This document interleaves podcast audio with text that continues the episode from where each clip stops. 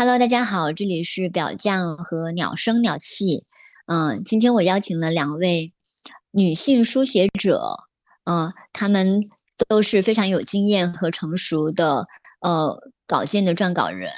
嗯，然后呃，同时其中的一位还曾经给表匠两次投稿过他自己个人的情欲体验的文本，嗯，是非常棒的故事。我在表匠的公众号里面也推荐过，大家可以在公众号里面去发送“初体验”三个字，看到他的其中一个故事。嗯，哦，今天我和两位呃作者。一起来聊一下女性的情欲书写，就是我们怎么样去写自己的情欲体验，以及我们在书写的过程中怎么样去看待我们书写的时候运用的那些性的符号，嗯呃，然后我们的这些书写可能会受到哪些因素的影响，以及我们可能要面对怎样的一些阻碍啊，包括男性凝视。舆论的争议等等。好的，那我先请两位作者分别跟大家打声招呼。Hello，大家好，我是 Joe。就你要不要简单的介绍一下自己？啊，呃，我要怎么介绍？我想想，呃，呃，其实我现实生活当中呢是呃。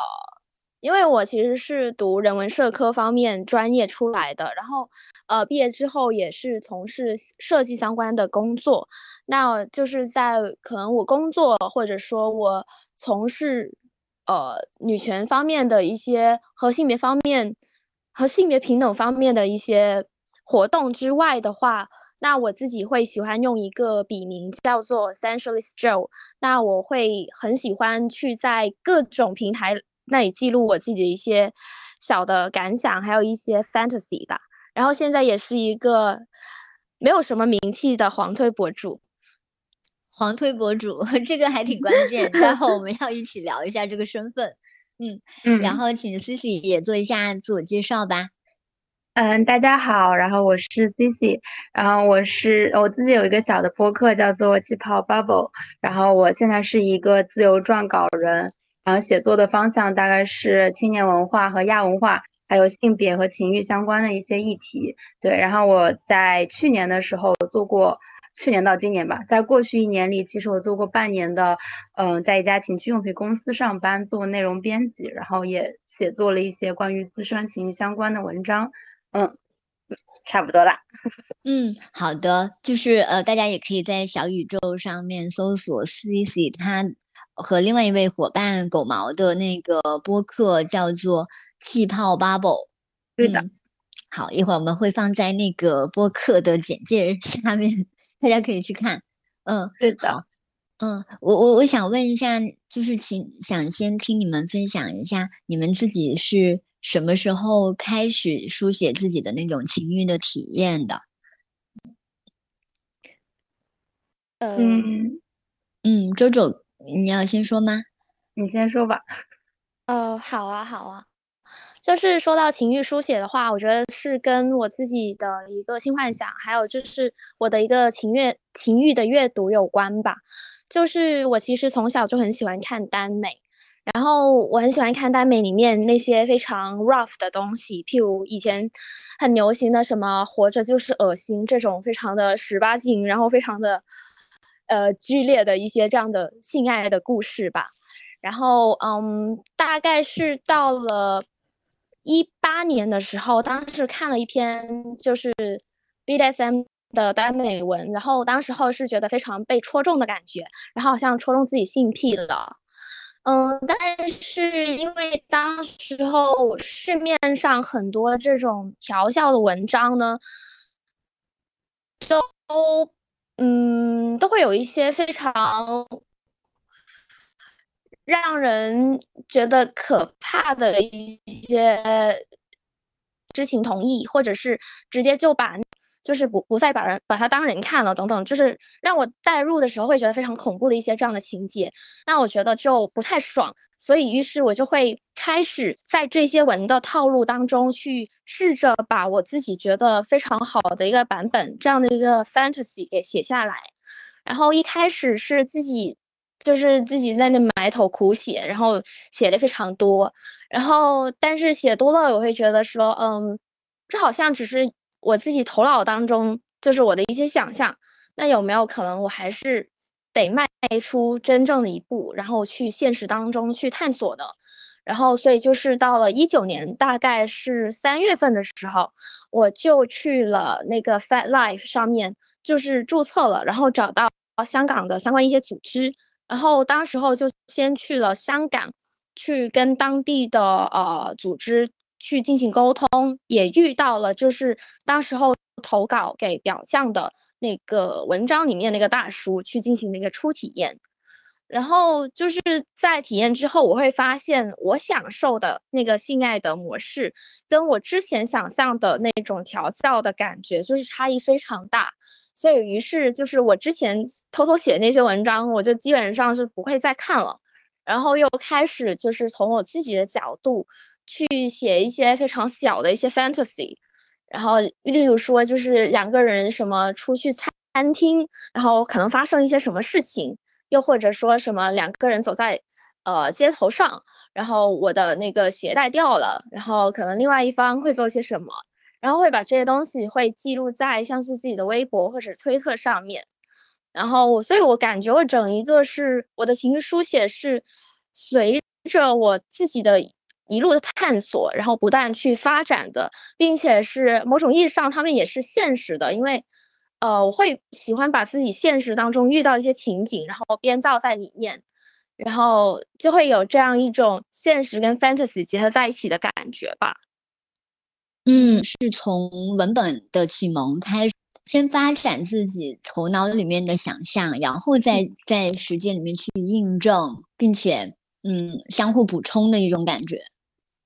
嗯，但是，但我会有一个小问题哦，就是我。嗯，年初的时候写了一篇文章，不是，就是我年终的时候写过一篇文章，就是关于黄推的嘛。然后其实，在那个下面，因为我后面一半章其实探索一种库尔式的亲密关系和性爱想象。然后我在看别人的想象的时候，我有的时候，我当时写过一句话，我说，其实我有的时候并不是很能分清楚，那是一种唤醒还是一种新的塑造。就你会有这种感觉吗？就是当你在看一些文本的时候，你会觉得它其实一个是它在唤醒你的呃性欲，或者是你对这个东西的幻想；另外一种是我觉得我似乎也在被另一种文化层面的东西所塑造，比如说对特定的东西产生一些想法、应激，或者是别的东西。你会有这种想法吗？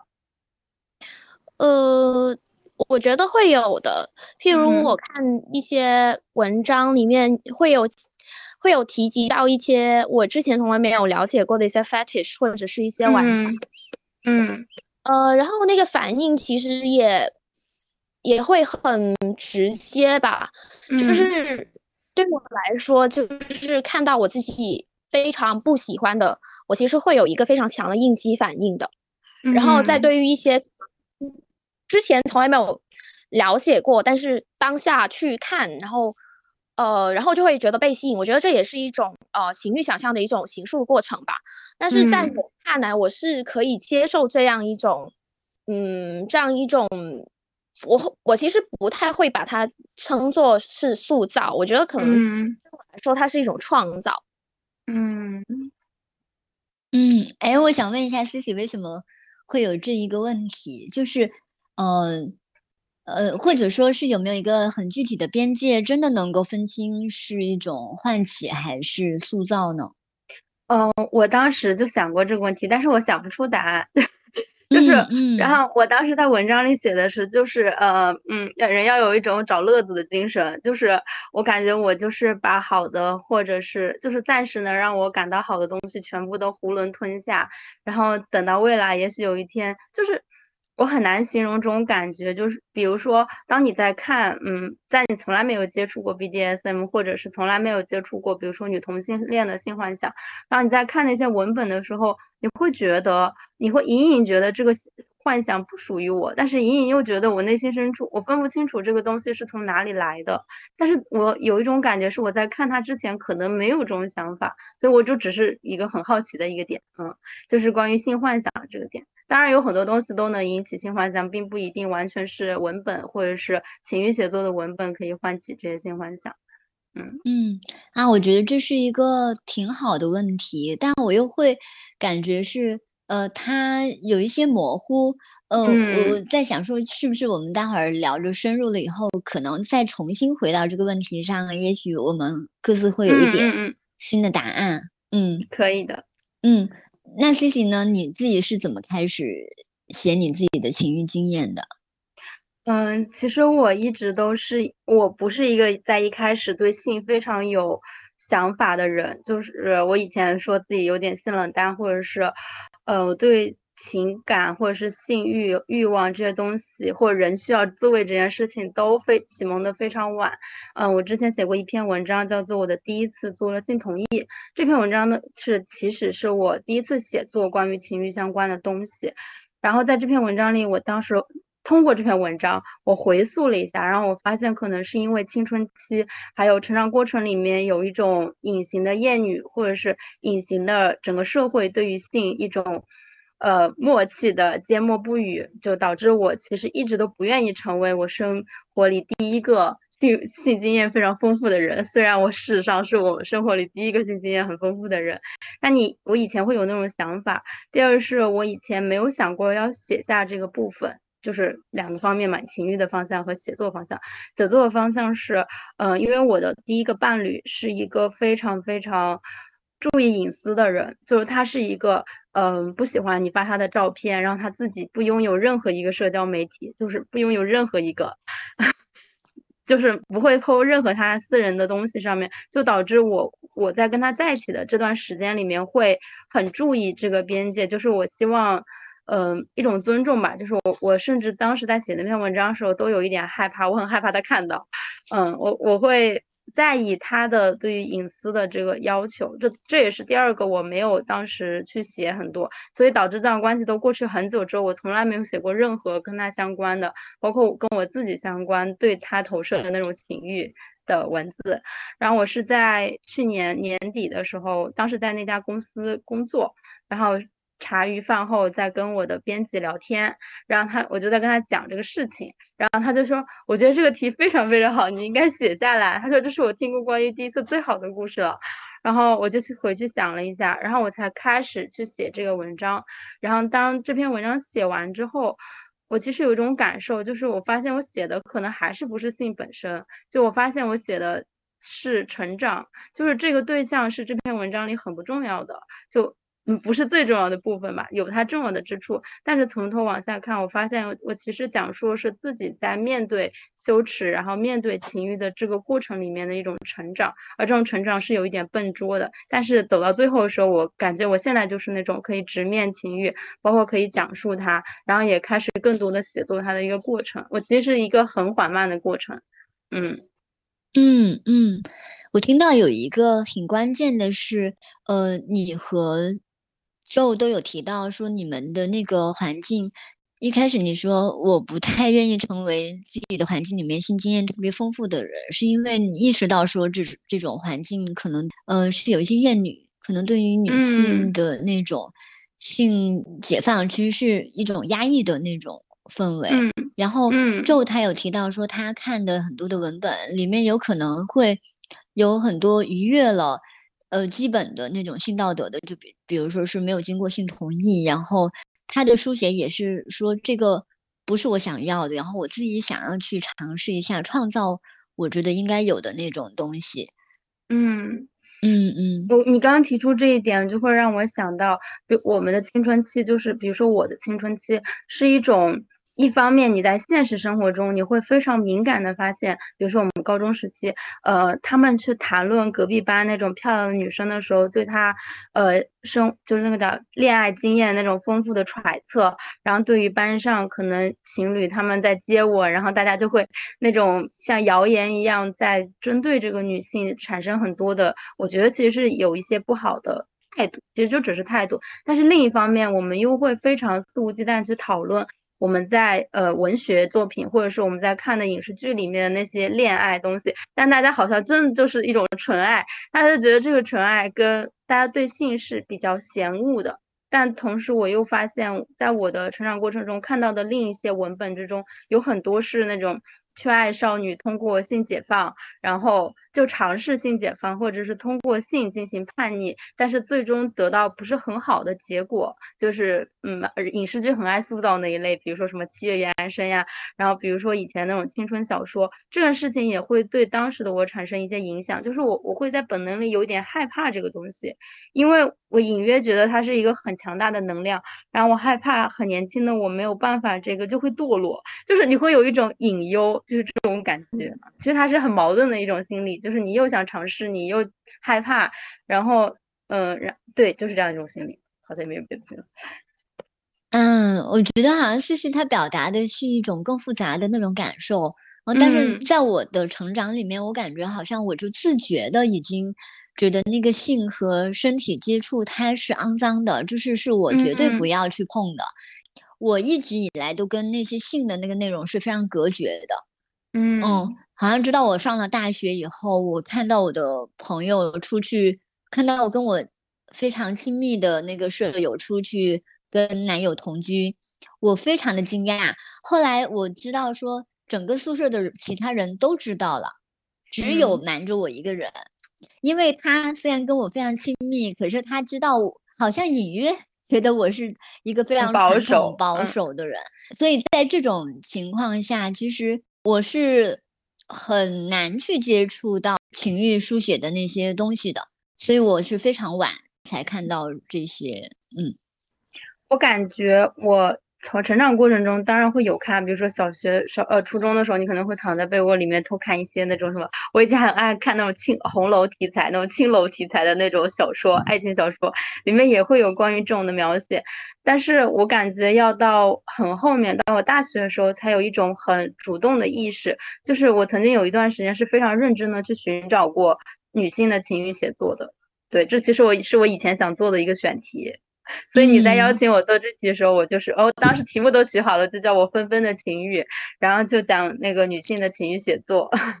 我本来是想做一个这样的题的，嗯，然后我才发现其实真的很少。然后直到我就是看了推特，然后我发现嘿，原来都在这儿。然后这这也是我觉得很很兴奋，就是可以和那个周一起来聊一聊，因为我真的对黄推有很大的那个兴趣。好，待会你们可以多聊一下。嗯，就是其实刚才大家讲到那个青春期的性羞耻，然后我当时候会看，会偷看我妈妈的一些言情小说，然后里面会有一些性的描写，但是呢，它还是非常含糊的。譬如说，呃，他们会用莲蓬来形容女性的下体的这一种，所以，所以其实其实就是。呃，虽然我知道一些东西，但是其实我内心里面更大的一个迷惑，其实还没有被解开的。然后我小时候其实会有一个很大的一个身体的焦虑，还或者说对自己身体的一个厌恶。嗯，就是我每次上厕所的时候，我小时候每次上厕所的时候，我就会很喜欢，就是倒着头来看我的下体是长什么样的。然后一开始是还没有发育的状态，然后我慢慢看着它。就是它的那个，呃，大阴唇、小阴唇慢慢的长出来了，越长越大。然后，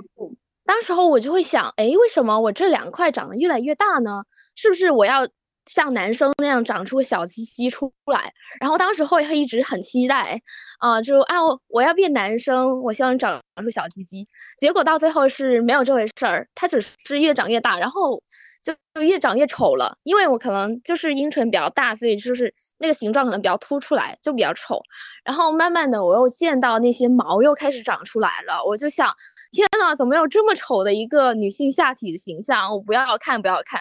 于是之后，我就再也没有倒头去看我的下体，就一直到后面很长的一段时间，我都就是绝对不会去看自己下面长什么样的，即使是自慰的时候，也不会说我要呃摸一个准确的位置，也是不会看的。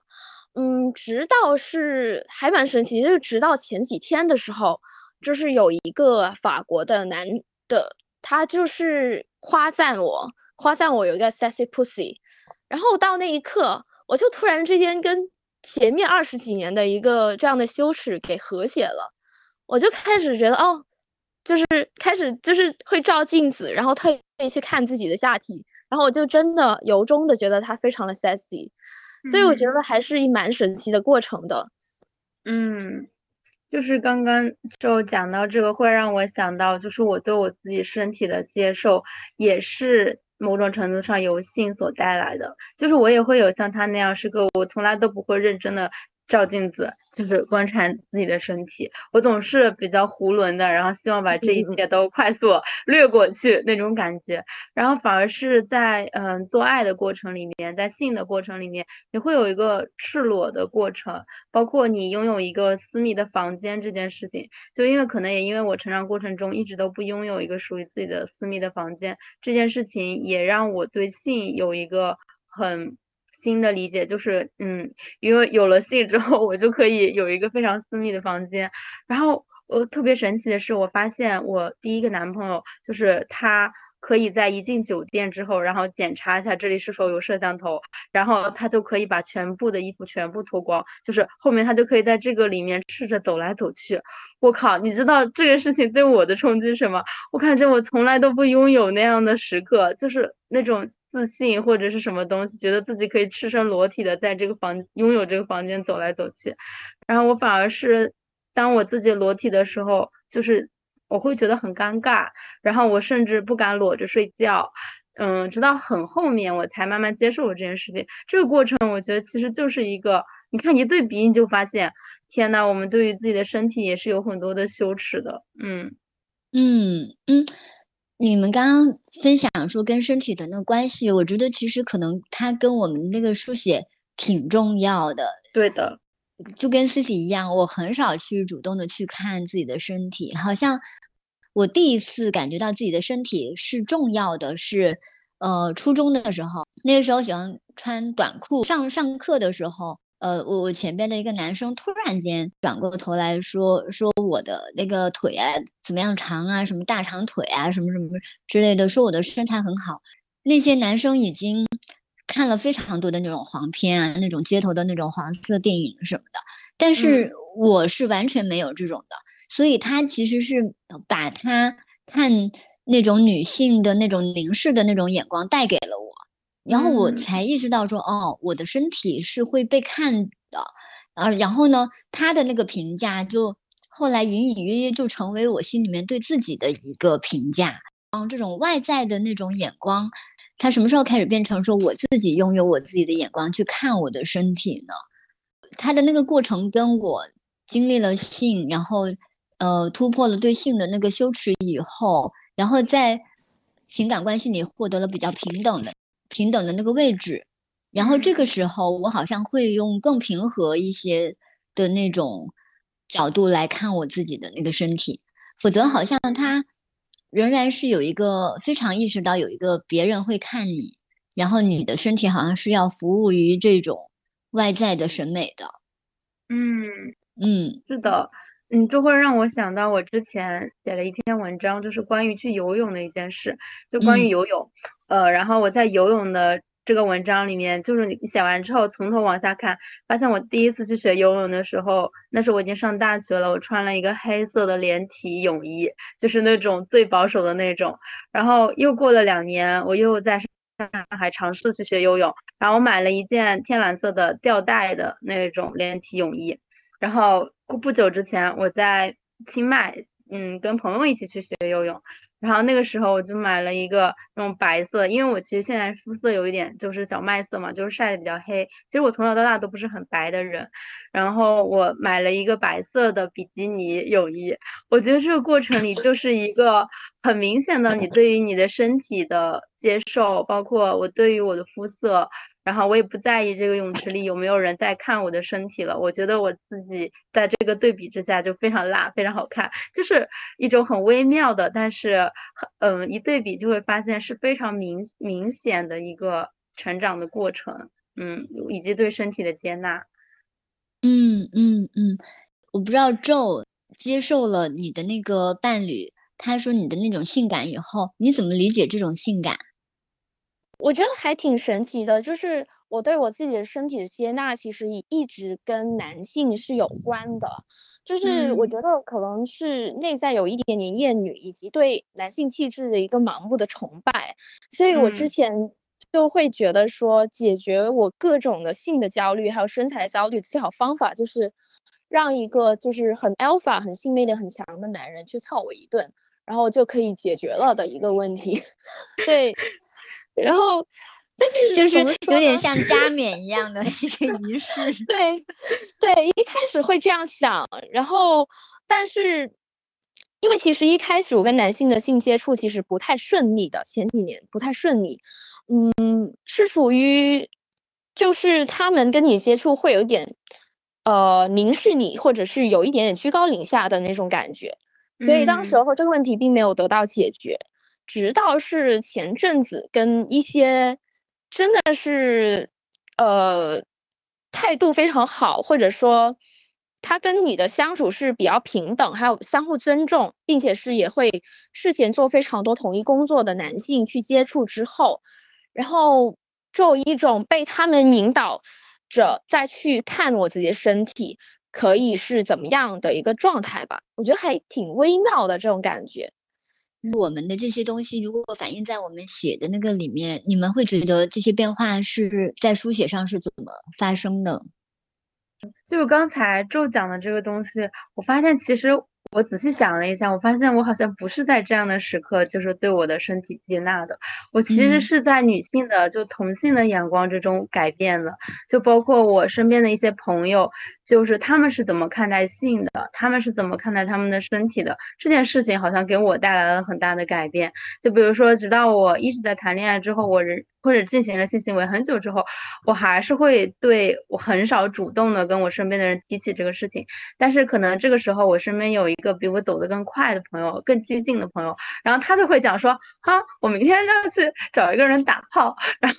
或者是说，呃，我现在这个炮友这个人身材就是有一些好，然后他会跟我讲很多那种细节，然后人多的时候，偶尔就在哪怕在人非常多的时候，他也就是洋洋自得的，就是讲起这个事情，然后。那一刻让人就是无法对他进行 judge，他拥有一种那样的，给你带来一种那样的力量感。我好像是因为这样的很多很多这样的时刻，才感觉到其实可以说这个东西，包括可以嗯开始有点像一种彼此影响、彼此学习。比如说他会写很多呃关于他身体的。文字就真的是写日记，他会去观察他的腋毛，他观察他嗯月经的那个血如何弹跳着落进马桶里面，然后他会写嗯他的胸部的发育，他写他身上的生长纹，他把这些东西发在他的一个 QQ 空间小号，然后我正好可以看到这些内容，然后我就觉得我好像是因为就是一种习得了如何看待自己的眼光。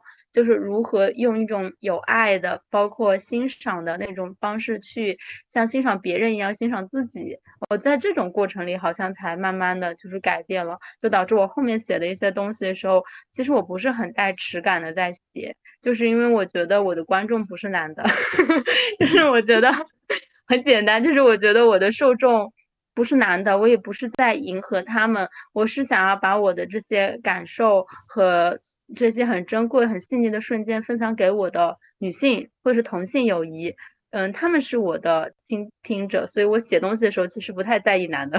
我不在意他们怎么想，然后我也不在意他们有没有凝视我，嗯，我也不会去谄媚他们，我甚至不会考虑他们是怎么想的，就是我觉得好像是这样的一个过程，就是在我自己这里反映在我的写作上面，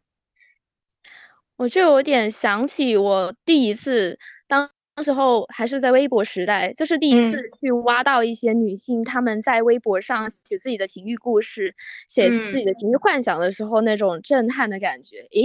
为什么她们的幻想那么极端，但是可以这么坦然的讲出来，就好像它是一个很天然的一个事情。然后我就慢慢发现，就是你通过不断书写和不断的去口述的这个过程，其实就会把你的整个欲望给。呃，合理化或者是一个天然化的感觉，你越说，它就好像越像一个，呃，真实就是天然存在的事情。嗯，我也会有这种感觉。嗯，哎，我刚刚有听到你们说的时候，其实是我们。呃，这个对话好像是开始从男性的凝视里面出来，然后进入到女性的那个视野里面。哎，我会，我会，刚刚听 C C 在说的时候，其实我有意识到说我自己的那个情欲方面的那个解放，它跟呃我身边围绕着一个女性的社群很相关。然后我是在这样的一个社群里面，嗯，比如说我第一次去。呃，约会，然后我在群里面去直播，就是那个群有一百多个人，那个时候，呃呃，去直播说，哎，我现在已经到哪儿了，然后我心里面感觉怎么样，然后我有什么问题，呃，然后他们就在那里去回应。其实这种女性的那种眼光，以及你在这样一个女性社群里面去讨论一些问题的时候，会通常会感觉女性的那个。视角跟男性是非常不同的，我觉得就是像周刚才说的那种，你的很多跟男性不一样的感受和需求，在这种社群里面，它被合理化了，被正常化了。这个过程特别重要，就是当你拥有一个女性社群的时候，好像，嗯，哎。但我但我这样说也有点不太对，就是不一定所有的女性社群，如果它是阿呀哇哇的女性社群的话，可能只是不断的强化那种 男性的那种凝视。对，但我刚刚说的那个女性的社群，它实际上是，比如说更以女性的呃情感和需求为中心的，然后他们会很尊重你，然后也会很尊重那个边界感，就是很多的那种羞耻感，可以在这种互相的印证里面去。消弭掉，就是刚刚鸟不是说到那个社群吗？其实我之前跟我朋友谈论过，然后我说可能甚至都不是社群，就是比如说在我们一个主流的世界或者主流的观念讨论之中，他们忽略掉了一个非常重要的东西，叫做闺蜜夜谈。其实你刚刚讲的一种就是一种闺蜜夜谈式的氛围。其实我现在回想，我人生中有非常多的成长，其实就是在那一场一场的夜谈之中慢慢改变的。就是你会发现你内心深处有一些想法，然后在一个。很黑暗的房间里，你讲出了这个想法，然后得到了一个回应，然后他说，哦，我以前也是这样想的，或者是你的几个朋友都这样说之后，你会发现，OK，他只是从来没有被放在这个房间之外进行讨论，你从来没有听到过类似的声音，所以你怀疑自己是一个奇怪的人，或者是。特别的深那个，但是当有像姐妹夜谈这样一个男人永远都不会知道的一个 一个地方的存在，这样一个氛围的存在，而使得我们讲述很多东西的时候得到了很多力量。嗯嗯嗯，我我觉得刚刚 Cici 有谈到一个很很很有意思的一个点，就是说当你书写的时候，你想象中你的受众是谁？就是是男性还是女性，然后是什么样的人？其实我我感觉对这个对我们的那个书写影响是非常大的。嗯，仲呢？仲你是在书写的时候，你觉得谁会是你的受众？你想要告诉谁这些东西？呃，嗯，我可能会有点怪，就是我想象中的受众是我的好朋友们，就绝大部分是女生好朋友们。嗯。然后甚至是我会可能在推特上写的东西之后，然后我会就是 发微信给哪个群说，哎，你们看一下我更新了，你们去点赞吧。嗯嗯。当你想着他们的时候，你会觉得你你的书写是会受到你的这种想象受众的影响吗？会的，会的，就是我会觉得我潜意识当中好像是想要告诉他们我最近一个关于我自我身体的一个发现，会东西要大家分享的那种感觉。嗯嗯，可能理解。嗯，那你们比如说在你们自己的那种情欲的时间里面，会不会有经常有那种说，哎，我我我经历的这些东西好像没有人可以交流，然后呃，但是我我去书写可能是一个好的一个。发泄的渠道，嗯，我觉得我一直以来就是在这个方面很低产，还有一个原因就是因为我太有人可以交流了，就是嗯，表达欲是一定的嘛，就是当你讲完之后，你可能就已经不想写了。然后当可能真正筛下来，真的还是很想写的东西，它就一定有一点有一点内在的动力在你，你觉得你必须要这么写。就是我当时和我的编辑聊，就是我写的一篇对我来说比较重要的作品，就是那个我第一次做了新同意那篇文章。那篇文章是我的编辑跟我说，他做，因为他从大学毕业做了三四年性教育和这这个方向的东西，他跟我说这是他听过最好的故事，就是嗯，如果你看那篇文章，你还是能够感受到那种。被包裹起来和托举起来的东西，它是一个好的样本，而这个样本其实是我在成长过程里从来没有见过的，就是我从来没有见过这样子好的一个东西。然后我希望告，我希望首先大家要知道什么东西是好的，然后才知道在不好的时候要拒绝。我觉得这也是一个我习得的过程，就是，嗯，我感觉我没有过很多很。嗯，可能比较心碎的那种性爱故事，很大一个原因是因为我是一个比较谨慎的人，我会我不会把我自己放在那样一个境地里，我也很爱我自己这件事情，我只会进入那种在我看来非常平等，然后非常让我自己觉得。不太危险的这样一个境地，然后我进入之后，我也会试着去确保自己安全，然后最后得到了一个比较好的体验，就是在经过我层层筛选之后，然后会觉得也许很，因为我当时那篇文章被很搬到了一个。被偷了啊，就是被搬去了一个色情网站，在那个网站的评论区里面，我就看到了很多女孩子，她们很真实的讲述，她们在看到这篇文章的时候，她们会讲她们自己经历的不好的事情，然后也讲说很希望自己未来也可以有一些年纪要更小的女孩，可能十五六岁，她们说自己也希望自己以后的第一次是一个比较温暖的一个方式，就是是一个。首先做了性同意，然后其次在这个过程里不会被伤害的这样一个过程，就是有爱意在涌动的这样一个东西。我觉得这个东西是我曾经非常需要的。然后我在那篇文章里面写到，我在那一天的时候，其实。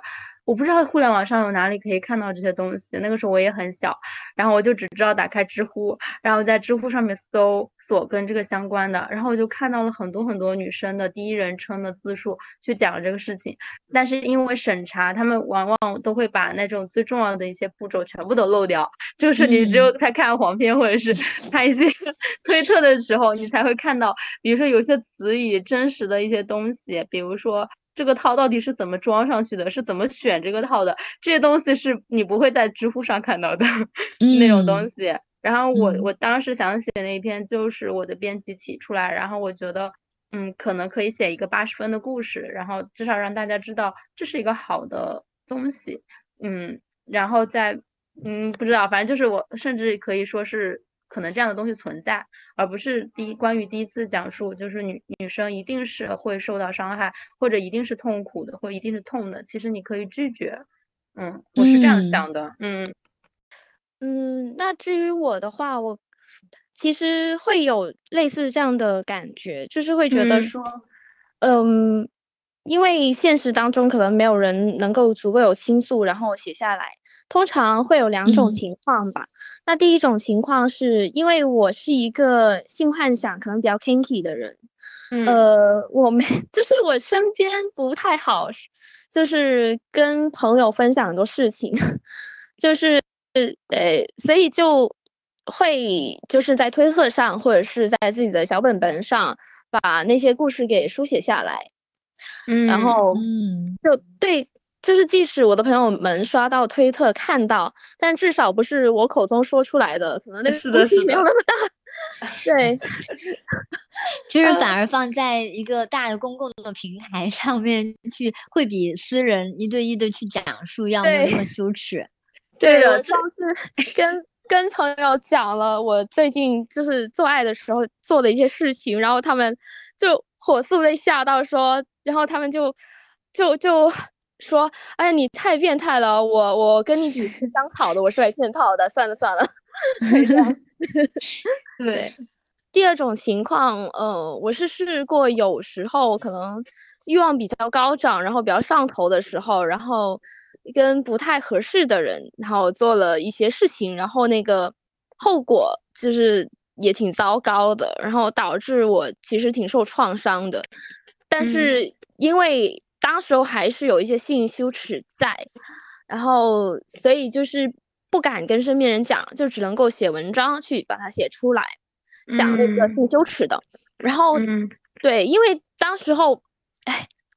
我要抛开性羞耻，要不我在这直接说吧。然后，对，试一试。对，呃，我试过第一次糟糕的是，呃，做了之后，那个人呃没说什么就就跑了，嗯，他就离开房间了。然后第二次的话是做到，嗯，大概是快要结束的时候，我是。嗯，忍不住我就是小便了，我就尿出来了，尿了一床。对，然后但是对方那个反应就是有点呵呵那样子，然后也没有任何顾及我情绪的一些话去讲出来，所以，呃，对，所以这两次对我的创伤还挺大的。然后我就呃偷偷写了一篇文章，然后把这个事情记录下来，然后就在想说我们是不是对性爱的想象还是停留在。譬如说，这个过程它一定全程都是美妙的，然后女生她的反应都是合乎情理的，然后她的表情都是非常好看的，然后那种脏的事情是绝对不会出现在这样一个做爱的场景里面的。嗯嗯，然后这就是对，那那其实就 是那那其实这些不都是服务于男性的幻想吗？就是优雅的、体面的，然后干净的。然后不麻烦，对不对？嗯嗯我觉得在我写在公共平台上的一部分，嗯，内容是可以公开的，还有一部分就是完全不会公开。我就是这样两类人，就是当我能讲的时候，我一定会讲到我最真诚的部分，然后我不分享的部分，可能是我觉得比较私人的，就是。呃，它可能涉及到我讲出来会伤害到一些人的部分，我就会把它永久封存在我的日记里面。但是我会在当下有很强烈的冲动去写下来，就是我很害怕我这些感受很多东西转瞬即逝，然后我害怕我忘记这个中间很多心碎或者是羞耻的部分，这些东西就真实的世界就 love is awful，我真的觉得它一定是有非常多嗯。不好的地方，然后那种东西，比如说过于狂野的那种性幻想，我可能也会把它。呃，收起来就是我对他的想象和描写，但是我会把我有想有这个想法告诉我的朋友，就比如说我有时候跟我朋友们开玩笑，我们开的真的尺度很大哎，就是我们会讲说有的时候真的很想偷情，然后我的朋友就说是的，然后他就给我详细的讲他的性幻想是怎么想要偷情，他说他觉得性性没有那个道德的越过更让人觉得迷人和刺激，他就会这样跟我讲。然后我另一个朋友就会跟我讲，他很想要，就是什么什么什么，这边是别人隐私，我审理了一下，就是一个更更狂妄的。然后你在这个试探的边界里面，然后再交出自己的一点点，就是你觉得我们俩嗯，一定都是臭味相投，都能接受的那个部分，然后一点点交出去这样子，就是他一定是有很多这种试探的部分在里面。就哪怕你跟朋友进行分享，但是分享的过程里我会觉得很好，因为我觉得。是真实的人性的一部分，我们没有必要去掩饰这个部分，嗯，只是说找到一个适合的环境而已，嗯嗯嗯嗯，哎，我刚刚我刚刚其实感觉到你们是在一个更立体的一个关系里面，就是那种互动，它是非常流动的，嗯，但是嗯，感觉好像因为我自己是比较呃关起门来写了一些东西，然后我会感觉我的那些东西真的是太干净了。他好像是 脑子里面有一些自动、自动除草、自动呃，就是呃拖地机之类的，把把那个环境收拾好了，然后才给人看。哇，我其实会在想说，就是是什么东西让我呃，就是会脑子里面会有这样一个机制去剔除掉那些像周刚刚说的，就是不干净的东西，然后麻烦的那些东西，就是尴尬的那种东西。我其实是没太准备好去面对这个的，但但我听到 Cici 刚才说的那种交流的那种机制的话，我会觉得，啊，在这种环境下是更放松了一些，就是因为你不是正式的去书写，你是一种交流，然后你糗我也糗的情况下，好像会更容易接纳自己的一些东西，嗯。哦，这我你刚刚说到这个点时候，会让我疯狂的想起，就是我看美剧的经历，就是我看一些欧美剧的经历，会让我觉得，呃，我之前有写过，就是我感觉我的价值观里面认可了，就是 life is mess，就是这样子，就是生活的无序、混乱、肮脏、不得体这些东西，我都可以接受，而且我甚至很熟悉他们。就比如说像《伦敦生活》，他是怎么写信的，然后比如说像《Shameless》无耻之徒里面，他们对于这个东西是毫不避讳，毫。的一种非常直接、赤裸的表达。就我在看美剧的过程里，其实这是我第一次就是感觉到有在自己对自己做一些性的教育。就是我我发现，或是人生观的重塑啊，就是发现其实这些事情，你觉得要藏起来的事情，他们都可以在镜头面前很直白的说出来。然后你看久了之后，你就会觉得。嗯，这有什么不行的呢？你直接颠覆了正确跟错误，觉得嗯，这样也是可以的。就是我会我会觉得，可能我们两个点就是，我以前肯定也是像你一样，会会去隐藏自己很多不好的点，因为我怕我讲出来很多话就没有人爱我了，或者是他们会可能一开始听的时候很有乐趣，但是过一阵子他们就会暗自嗯 judge 我，就是敏感的那个部分会跳起来。但是后面呃也认识了一些跟我有共同。就这种价值取向的朋友，然后我就会确信，嗯，他们一定跟我是想的是一样的，然后我就可以更大胆的去讲这个事情，嗯，嗯，哎，你刚刚说的那个就是，呃，包括 Love is Mass 还有就是伦敦生活，一下子就反映出来你讲的那个是什么，就是那些混乱的那些东西是我处理不了的。嗯，就是我好像会说我要写的这这个是这个核心，然后我紧紧的围绕着它，然后我会自动剔除掉一些呃那种我不要的那种东西。我想到 Joe 他最近写的那个情欲周末的那一篇文章里面，其实他整个是一个非常。流畅的一个情绪的一个过程，就是前面他会说到他经历了一个怎样的一个崩溃，情绪崩溃到慢慢的走出来的一个过程，然后才到了他情欲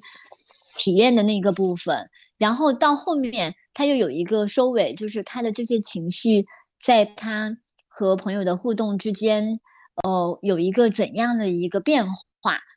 呃，完整的一个情情绪的空间。只不过中间装了一个情欲的过程哈，当时其实是有想要砍掉前面一部分，后面一部分的，嗯，那其实这种这种方式它又是非常啊，就是男性凝视的，就是因为好像他从中筛取了说中间的那个部分是可供食用的，然后前面后面的那个完整的那个空间它就不在了，他的那种情绪的变动。就没有了，那种完整性、丰富性就没有了。呃，其实我我写作的时候，可能更多还是靠呃直觉，还有就是呃回忆起当下的感受吧。嗯，写这一篇文章最主要是因为那是真的一次非常强烈的一个情感的刺激，还有一个非常完整的体验。然后这些事情完全是被压缩在一个下午当中去发生。所以可能那个体验就会非常非常强烈。可能书写下来的话，可能前面跟那个结尾有一些平淡，但是放在那个特定的时空来说，你是非常震撼的。你来到一个像香港这样的一个陌生的一个城市，然后在这样一片土地上，咦，怎么突然我就遇到了一个我自己心仪的人了？然后到结尾的时候，又是哎你。做了这么快乐的事情，但是马上告知你要离开了，那个这种冲击感其实是非常强的。再加上说你离开之后，我当天晚上是要马上去跟我朋友会合，一起吃晚餐。吃完晚餐你没多久，我马上要赶车回那个回内地了。然后，所以你真的是完全在一个非常剧烈的一个情感的那个波动里面的。我对我写的时候，可能就是把这种感受。嗯，给回忆起来吧。嗯嗯嗯嗯，其实我觉得鸟鸟刚才讲的那个部分，我我有体会。就像我上次我刚刚提到说，我是看到我的朋友他很认真的描写腋毛怎么像水草一样生长，然后它的生长纹是如何像就是一群一群的白色的鱼环绕群群环绕在它的身体，就是这些东西都是我们呃就是像如何一些女女性写作里面写，她写了但她写的是不重要的东西，她写了但她写的不够好，就类似这种角度，其实都是需要有意识的去反抗的，就有意识的去嗯知道很多东西是女性的表达，然后这些东西无论是什么都不应该去压抑它。嗯，就这种角度，而且我会联想到你刚才说你是一个好学生这件事情，就好孩子，就是你在青春期的时候觉得自己是一个好孩子这件事情，我感觉我也是从那种心态走过来的，嗯，就很能理解，嗯。嗯嗯嗯，就好像只有快乐的才能够记录，然后失落啊，或者是里面当中不够完美的东西，就好像下笔的时候你会在想，哎，我这个要不要写出来？但是会不会写出来让人觉得哎，我是个傻逼呀，或者是我是这么蠢的人，或者让对呃让读者觉得那个对方是一个不够好的人。嗯，但是我好像很担心会传达无力感，好像呃每个写东西的人都要非常强大。嗯，但是我感觉我就是一直都觉得我在看文章的时候是那些心碎的东西在打动我。就是是那些很真实到就是没有办法掩藏的那些东西在打动我，所以我感觉我写的时候就会，嗯，我不会想去把那些东西掩掉，就是我会这么想。嗯嗯嗯嗯。也是个很需要勇气的事情。是的，是的，我我当然在自己写的过程，你肯定会，就比如说那篇文章我写的时候，因为我一开始写的时候没有想那么多，就像你一样，我可能就是像呕吐似的，就把它全部都写出来，一股脑的。然后写完了，写完了之后，我的编辑问我要不要匿名的时候，我才重新去看这篇文章，觉得天呐，我写了太多细节了吧，这些东西 又也不用这么真诚吧，也不用就是。就是都告诉别人吧，就是你会有这样的一种想法，但是我后面还是决定没有匿名，就是因为我觉得那是真实的，在我生活里发生过的一段时间，如果我都不去承认它的话，那就它就不被承认了，所以我当时就觉得还是没有匿名，而且我想推着自己变得更更更勇敢一点那种感觉。嗯嗯。呃，当 Cici 说他没有匿名的时候，实际上他仍然使用，实际上你仍然使用的是笔名。你希望这一个笔名他写的是某一类的东西吗？我的这个笔名其实知道的人还挺多的，因为我已经用了它一两年了，写了很多文章。嗯，就相当于其实我没有在匿名。嗯嗯嗯啊，就是现代的网络身份是这样子的。嗯，是的，是的。哎，那我想问一下，就是周，你有说到你是一个黄推博主，就是你的很多的那那种性幻想会发到那个推上面，呃，你有注意到关注你的的这种书写的推都是谁？嗯，是我，是我这种人，你还不给我点赞？没有，我我都还没看到你空过我，因为我这几天太忙了，没有上推。嗯，对了，但是它是我的后花园啦，就是推是我内心深处就是一一块情欲乐园，反正就是地下情欲乐园。嗯，对，我的话主要还是女生会比较多一点。对，然后前阵子，呃，因为我的。呃，现在所在的一个 BDSM 社群，然后就是发了一篇呃推文，然后发了照片什么的，然后因为那个推文，然后有各种奇怪的人就是来关注我了，然后我就暂时锁了一下那样。但是通常来说呢，就是你发照片都会比较多人点赞，然后纯文字的话都越少的。嗯，所以一个黄推要发什么样的照片？呃，我在 Instagram 的话，会主要发我的一些神父的照片，或者是穿着比较性感的衣服的照片。然后打算是过一阵子去拍一组好看的裸照，然后也发上去。但是当然，我其实也不是说追求多少人点赞，我就是觉得好像有一个空间，对，或者说就是创造了一种新的人格，然后那个人格才是真正的我。然后我现在在去养育他成长的感觉。嗯，创造一个新的人格，你要多说一点这个吗？嗯，就可能是一个呃正在练习去表达情欲，或者是练习在发掘情欲的我吧。嗯嗯，哎，我发现这是一个好办法，就是我可以注册一个 没有人知道的一个账号，然后就在上面发，就不管是发疯也好，然后还是把我就是脑子里面的那些被我剔除掉的东西都 发上去，就是没有没有那么多审查，不需要那么多审查的那种东西发上去，对我来说可能是一种松绑，某些被我否定和剔除掉的那个部分在那里，哎，慢慢的成长起来。然后成为一个有能力跟我这个主体对抗的部分。嗯，其实，嗯，我我听那个 Joe 的意思，其实我会突然间想到，就是在一个地方你可以不正确。就我觉得，我我们的生活里面太多的教导是正确的，比如说情欲在我们的世界里，就是在一个更大众主流的世界是一个非常 dirty 的东西，但它为什么是 dirty 的呢？然后我就很想追问，我有很多想追问的东西，比如说为什么它是 dirty 的呢？那它没有其他好的地方吗？那好的地方在哪里？然后你们为什么要这么觉得？就很多很多问题，我觉得都是，嗯，就是可以做一个不那么正确的人，而且可以说出不那么正确的话。我觉得都是在确定你人格里面另一部分东西也是真实存在的。嗯，嗯嗯。好，谢谢。当你说那个情欲的时候，你你指的是什么？哦，就是在我讲情欲的时候，嗯，我现在对他的理解其实就是一种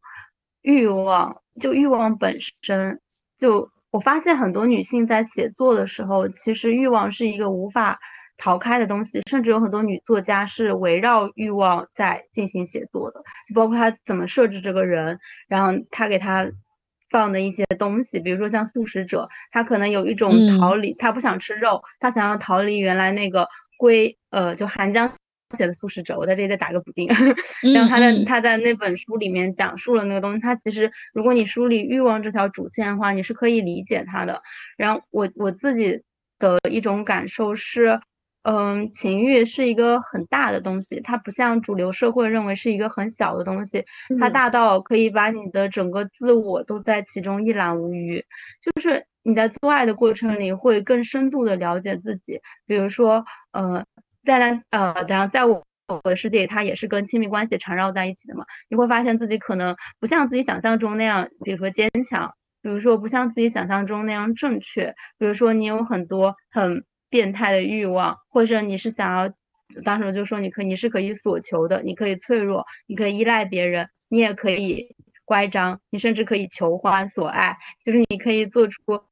呃，原来的你根本就不认为自己会做出来的那种样态，你甚至可以风骚，你可以放荡，你可以在那个一个很安全的房间里面释放出自己在这个社会里不太有的另一面。我觉得这一点是嗯，我在聊情欲的时候会想到的东西。第二个是我会想到的是一个，我刚刚提到欲望，就是我会想到是一个我要，就是是一个很简单的东西。就是我在看黄推的时候，嗯，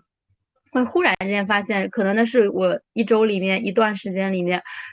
哦，当时我密集的看的那一周，是我人生二十几年里第一次看到很多很多的我想要，就是他就是，比如说我想要被插入，然后我想要和一个人有怎么。肌肤的贴，然后我想要怎么怎么怎么样，我想被束缚、被捆绑，我想被打，然后这就是一个非常女性主体意识的时刻，就是就是很简单的那个我想要，然后你会意识到自己其实在人生中有很多想要的东西，我觉得那个主体意识也会开始增长起来，而身体所带来的这个东西欲望是不容否定、不容置疑的，就是你就是很想要、很饥渴，这件事情是一个客观事实，我觉得就是它会给你带来很多。我靠，女性也太惨了吧？怎么什么都要就是给自己带来合理性和那种，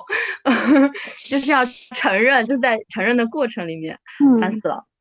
嗯嗯啊，我但我听你说，在我想要我想要的时候，其实我想到的时刻是我最近不断的把我脑子里面的我想要给剔除的那些时刻，就是会觉得我有一个生活的秩序正常的去维持的话，感觉好像它就是一个。呃，我想要这三个字在不断后退和妥协的一个状态。嗯，对，因为你的欲望不太能管理的，对，是不稳定、不确定的。就是我是那种会顺应欲望的。一旦我发现它，因为我发现这个东西我无法逃避，可能是我这两个月逃避了，可能我下个月仍然会做这个事情。我觉得我，嗯，我觉得它是一个没有办法压抑，而且我甚至觉得有的时候它是我生命力的来源，所以我就是不愿意去，我就是希望我会我会分裂出另一个人去，就是。保护我的这个欲望，然后并且促使这个欲望成功，就让它从一个不稳定的或者是一个起起伏伏的东西里面，可能去找到我想要的那个核心的东西，然后去得到那个东西。就是我是那种我想要欲望很强的人，嗯，比如说我。不不不，我不承认，我不承认说我就一定是这样的，我只是会感觉是这是我的一个状态，或者是可能我无意中形成的这种模式，但我其实会觉得在这个对话里面，我去看我自己是怎么样跟这个我想要去相处的，我感觉我是处于一个阶段或者是一个什么样的状态里面，其实也不只是我，我感觉我接触到的很多就是我们的听众。嗯，不管是男性的还是女性的，当他们处于这种角色的那种分裂中的时候，很多社会的管理和社会的那种逻辑，它是在跟个体争夺个体的。嗯嗯，对，它是要更多的去掌控个体的那个系统。嗯嗯，所以我想要的那个声音，它其实是真正的是属于个体的一个声音。嗯嗯，听你说。说你听到不同不同很多很多的我想要的时候，其实我的这个部分也会被唤起。嗯嗯，我理解。嗯嗯，我想到我就是前阵子去做心理咨询，然后我的咨询师也是跟我说的是可以多说一点我想要。嗯，对。不过他的一个说法就是，其实说我想要，并不代表说你就是要马上去做行动。对吧？如果你想要的是我想要去抢劫，那不可能实现。但是你本身将你的这个想法讲出来的时候，就是一种你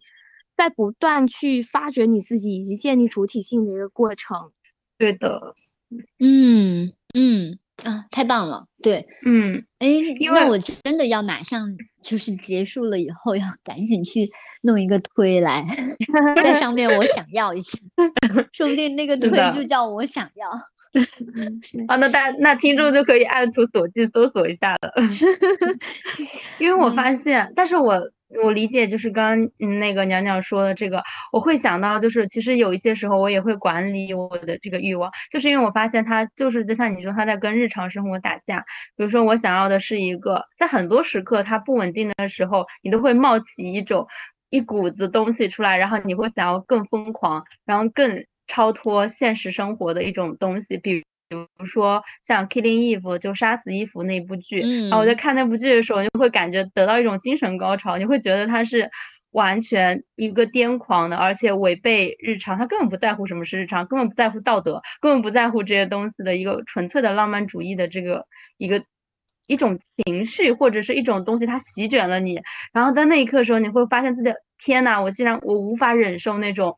就是可能世俗意义上很好的那种很稳定的亲密关系，我都会觉得他有一点无聊。就我上次跟我朋友讲，我说我在清迈的时候开摩托车，然后我发现我自己性格里有一种不断要越过边界的那种癫狂的那种追求，感觉自己可能是个成瘾体质。但是我正是因为知道自己可能是个成瘾体质，然后我又担心自己就是覆灭，或者是担心自己。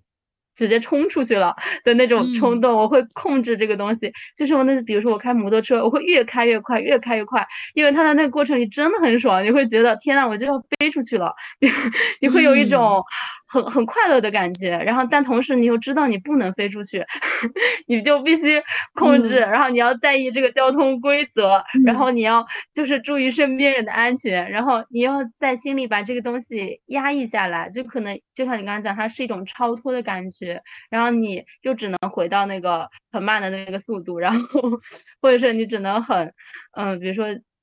告诉不停的告诉自己，嗯，这样的伴侣是好的，因为他是适合我的，或者是就是，但是我你总的来说会觉得他有点不够，然后你又觉得不尽兴，然后我觉得这个部分可能就会是我未来想要在写作里面写更多的东西，然后这也是我发现我以后可以写虚构，就因为我有了一些超出我非虚构的边界的一些东西，它只能安放在这个东西里面，然后我就会觉得那也是一件很想想会觉得是件很快乐、很爽的事情，然后就觉得可以去做，很有动力。嗯，哇。哎，我会发现说，其实对于书写的那种需求，它其实是随着我们自己表达的那种一次一次的越过边界，就是包括越过南宁的那个边界，嗯，然后又越过说我们现实的边界等等的，然后走到呃虚构里边去。嗯，就是一种其实你刚刚说，对你刚刚说到说很怕会越过越过那个界限，其实。呃，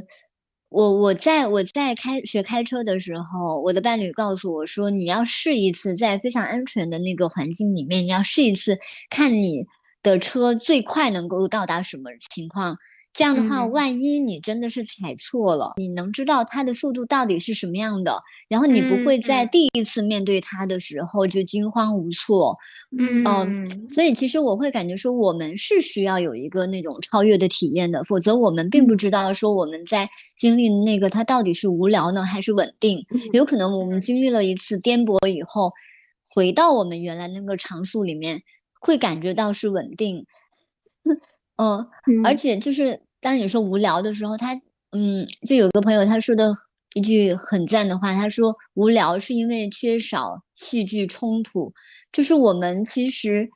在稳定之外，我们还有其他的那个需求，超越也是一个，然后探索也是一个，挑战也是一个，嗯，对，所以好像那个边界本身它也是一个需求，然后跨越边界它又是一个需求，嗯。嗯嗯，知道。但是我真的，我跟我朋友说的是，但是我真的很害怕。比如说我，呃，变成了一个酒鬼，然后我就死在街上。嗯嗯嗯，我感觉看美剧的人应该都知道我在说些什么。嗯嗯，我的话就会一直很担心，就是我心太强，然后就可能就是跟人乱搞，然后就患病，然后就很快就死掉。嗯。你们你们在担心的这些，你们会写出来吗？嗯，我现在会写，写在日记里面，就是写在不会有人知道的地方，因为我很害怕，嗯，因为我的有时候想法变动太快了。然后我得观察自己，就是我得。确定我在这一段时间里可能都是这样子强烈的这个欲望，它没有消失，然后它不是我一时兴起，因为我太多一时兴起了，然后 就是进行一些甄别，然后我发现可能有些事情我未来还是会去尝试的，比如说我觉得我自己未来还是可能会去尝试非专有制，或者尝试多元成家，或者去尝试一些更嗯远离这个主流边呃的秩序的一些东西，我都是觉得自己有可能。会尝尝试的，嗯，然后它只是不是我现在这个是的我的状态，或者是现在的我能去尝试的，我还是要珍惜我现在当下的生活，你就会这么想，嗯嗯嗯，哎，嗯。嗯，就你先说，嗯呃，就是刚才听了 Cici 说的，我就会发现我自己有一点点不一样，就是我更多是从先是从虚构。开始，然后慢慢走向非虚构的这个路上的，就是我会觉得，呃，以前就是被压抑的时候，只能够书写，然后当时候我甚至书写的时候，我不会用我自己的名字，然后我就会编造一些人，呃，一些角色进去嘛，就譬如说什么。呃，就反正什么 A 小 B，呃，对，哦，给他们全部起了一些名字这样子，然后写在笔记本，然后每个每个角色还会有年龄啊，然后性别啊，身高啊这种乱七八糟的东西。对，然后当时候一开始是用角色写，然后一直写，然后就是，嗯，也会写一些比较狂野的事情，但是会到某一个节点，你就会觉得这种写作是不足够的，就是你。你只能够是真正的去体验一次，像是刚才李老师说的，真正去突破一次边界，然后你才发现有什么事情是你真正想要的，然后对，然后就我我就会踏出一步去进行尝试，然后才意识到说，譬如，哦，我以前可能一一直从来没有写过三 P 的故事，但是你真的踏出那一步的时候，你会突然之间发现，原来你想象中跟现实当中的场景很不一样，你马上就爱上了。对，对我来说是这样，嗯，不过可能也对我造成一个困扰，就是我以前会不知道我写的这些非虚，呃，就是我会不知道我自己写的这些故事，可能就是我的新幻想的一个部分，就我就会没有意识到，哦，原来其实是我自己想要这么做，我才把它写下来的。对，所以就是在那个过程，我就会感觉到有被卡住了。嗯嗯。哎，周，我想问一下，就是书写跟幻想其实还是不太一样的，因为书写的过程它有一个嗯概念化和思考的一个过程嘛，嗯，就是嗯，当你书写的时候，你会意识到你用一种什么样的眼光去审视它吗？嗯，我我只会就是好像在写一个一个其他人的故事那样去写它。嗯嗯哦，就是就是就是说你在脑子里面的幻想其实是第一人称的，但你写下来有可能是第三人称的。对对对对对，嗯嗯，这样就有点像是在保护自己，或者是像是一个就上一把锁的感觉。哦，这些故事是其他人发发生的故事，跟我是。我有一个朋友，对，我很安全，我很纯洁。嗯嗯。嗯，无中生有了。嗯，我不知道说你们会在你们的书写里面，嗯，其实我看咒写的那个东西里面，其实非常女性主体的，因为它就是咒自身的那种体验和自身的那种思考，就是它带有很多的那种反身性批判的那种思考。嗯嗯，所以其实我是看着我会比较容易带入。和有共鸣，嗯，但是你们会呃，在哪个时刻突然间意识到了自己的书写其实是下意识，但是熟练的运用了那种南宁的那种性的符号嘛？我感觉。不是很会，因为我可能不是那种，嗯，我生活里没什么男的，这是第一。就是我 我我上高中的时候，我们班是个文科班，只有七个男的，这七个男的沉默不语，就是那种文科班沉默男，就是他在我们世界里就不存在一样。然后上了大学之后，其实除了我的男朋友，但我男朋友不是一个非常典型的直男，就是。嗯，也是一个性别相对来说气质更流动，然后后面也流动了的一个男生，所以他其实算一个特例。然后我感觉我一直都不太喜欢男的，然后我从小到大也不喜欢看男作家的作品，我且是想不起来自己读过几本男作家的书，甚至是中考课文要求的那个东西。我都不看，我没有看过我就去考试，你懂吗？就是因为我就是不想看，我发现我自己从小就不喜欢看那些东西，然后我也觉得我从小就觉得那个东西跟我没关系，就很多事情。就直到我后来，因为我这两年也是一直在看女性作家写的书嘛，和库尔文本。就刚刚娘娘说，第一人称和那种反身性的写作，其实是更能够，其实是比较反父权的。换句话说，就是因为库尔文本和女性主义文本，它大多数都是一种嗯自传式的写作，以第一人称出发，然后去记录这些东西。它本身的文本就是呈现这种特色嘛，然后第二个是我感觉我从小就不是很认可那个东西，就直到我读了很多女性作家写的书的时候，我才会在有一个瞬间意识到，天呐，我小时候跟他想的是一样的。然后就是我我从来都不觉得，比如说以前有些书就是男的会觉得说长大之后会成为海贼王，就是类似这种，我会成为海，我有海成为海贼王的自信，或者说我想要干嘛干嘛。然后我发现我小时候就觉得啊，我小时候我会怀着很多怀疑，会觉得我长大以后真的会这样想吗？然后我我感觉我比较早就有那种不怎么喜欢看男的写的东西的意识，然后也不是很在意权威，就是这样的一个成长环境嘛，或者是某种程度上我在成长路程中自己也给自己塑造了这个环境。我就是觉得我看不懂，然后我又觉得跟我没什么关系，然后我又觉得讲来讲去就是这些东西。然后长大之后，你当然可以用很多词去批判它，比如说很多东西其实是二手经验，比如说很多是一种理论化，但这个理论里没有包含女性视角，就只是说比较早的承认了这个东西，比如说承认了这个空调的温度就是不适合女性，就是不太适合我，就说哎呀这个空调实在是太冷了，就是我不会假装说嗯这温度很舒服或者是怎么样。所以我在写的过程里倒是没有觉得，嗯，自己在落入厌女的这个语境，因为我在写作之前就先已经发生了我对女性主义的这个思考，但是我会在写作的过程当中不断的去检查这个东西，就是怎么说？比如说你写出这一段话之后，我会重新再想这段话里面，嗯，我用的一些词语，比如说呃阴茎，或者是我会避免去提到很多。但是我也没怎么看过男的写信，说实话，所以就 因为你小时候看一些言情啊什么的，它其实大部分都是女作家写的嘛，也是因为女作家写的你才能上瘾嘛，就是类似这种。我感觉我好像就是比较自然的在写，嗯，然后我也不觉得有一个固定的范式是女性主义的写作，我只是觉得特别厌男的那种东西，就是你自己都已经过敏的那种东西，你是不可能带到自己的书写里的，嗯，就是一个比较自然的，嗯。嗯嗯嗯嗯嗯，我感觉我又要进行一个自我反思了，就是因为我其实嗯，哇，我真的是非常晚我才有意识到说，那呃，你看的东西它是有性别的，就是呃，首先它是大部分绝大部分都是男男作家写的，然后嗯，而且我对于呃最早期受教育的时候，因为你呃教室里面挂的都是男科学家。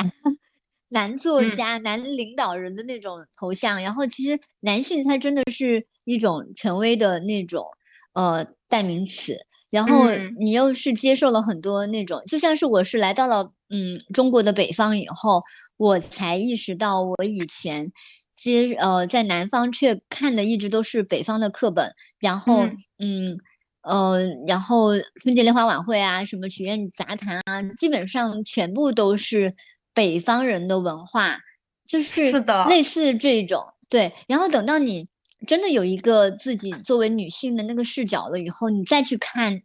才会我才会有生发出你刚才说的那个，哇，那男性的写的东西跟我有什么关系？以及他写的那些东西我完全没有共鸣，就是我自己开始，呃，我我自己的那个作为女性的那个部分才苏醒。嗯，我想在这补充一下，就是包括南方跟北方这个点，其实也是一种霸权，其实就是一种文化霸权。我觉得，因为你刚刚在讲这时候，我非常明晰，尤其我昨天还在跟我朋友说，因为我最近写了一篇稿子，然后讲的是一个贵州的摄影师，洞穴的摄影师，然后是个女摄影师，然后也其实也是我有意识在写这个东西。然后我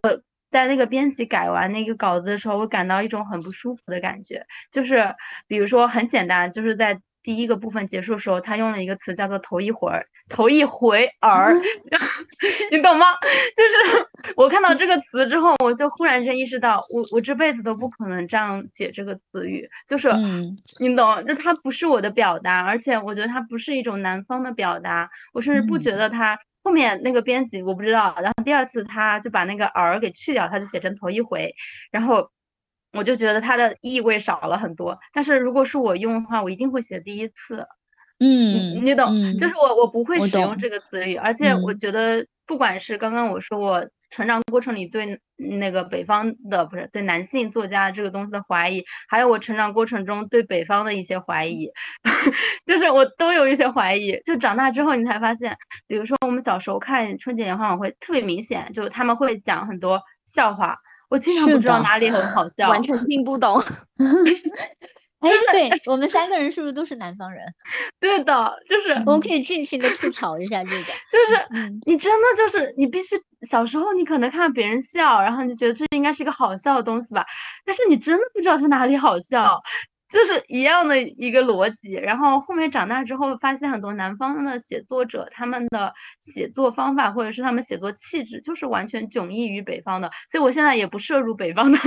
作家了，就是我有意识的挑选了，因为我发现我不希望我的文字气质被干扰，我会觉得，而且我在讲到这里还有另外一点，我就是前阵子才发现，我其实小的时候有一些。不是小时候，就上大学之后，你开始看一些互联网上的东西的时候，会有一种自卑，就是小小的、隐隐的自卑。你会觉得，啊，我我永远都写不出来这么简练又风趣，然后又有一些幽默的文章。然后我后来回头去看那些文章，那些文章都是北方作者写的，因为普通话就是被他们占有了呀。嗯，是的，是的。就是，然后你会觉得他们好像用起来就是更得心应手，而且他们有很多嗯，我很向向往的，比如说比较接地气的那种表达。我总是觉得自己写的东西，我很担心它变得很矫情，我很担心它变得很。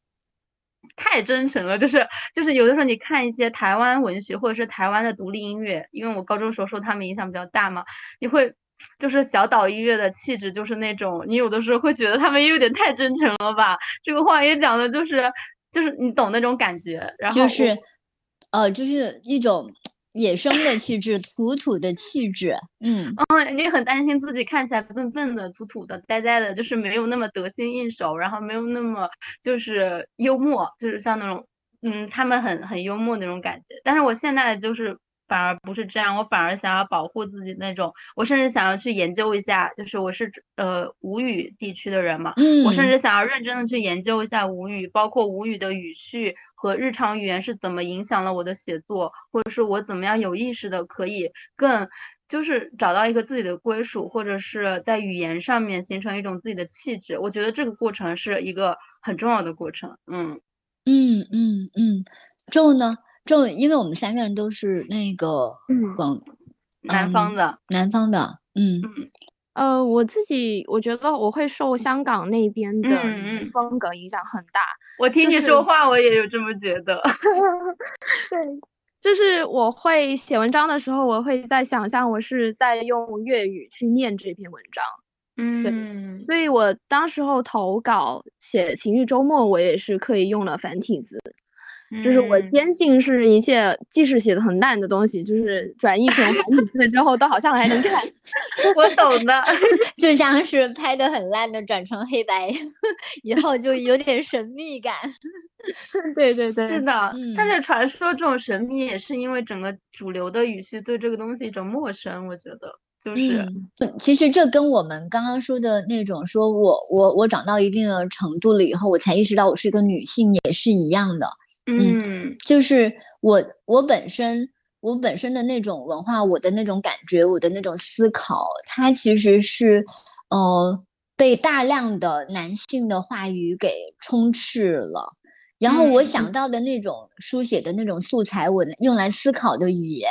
词汇，它都是来自男性的东西。嗯，所以所以我很知道说，嗯，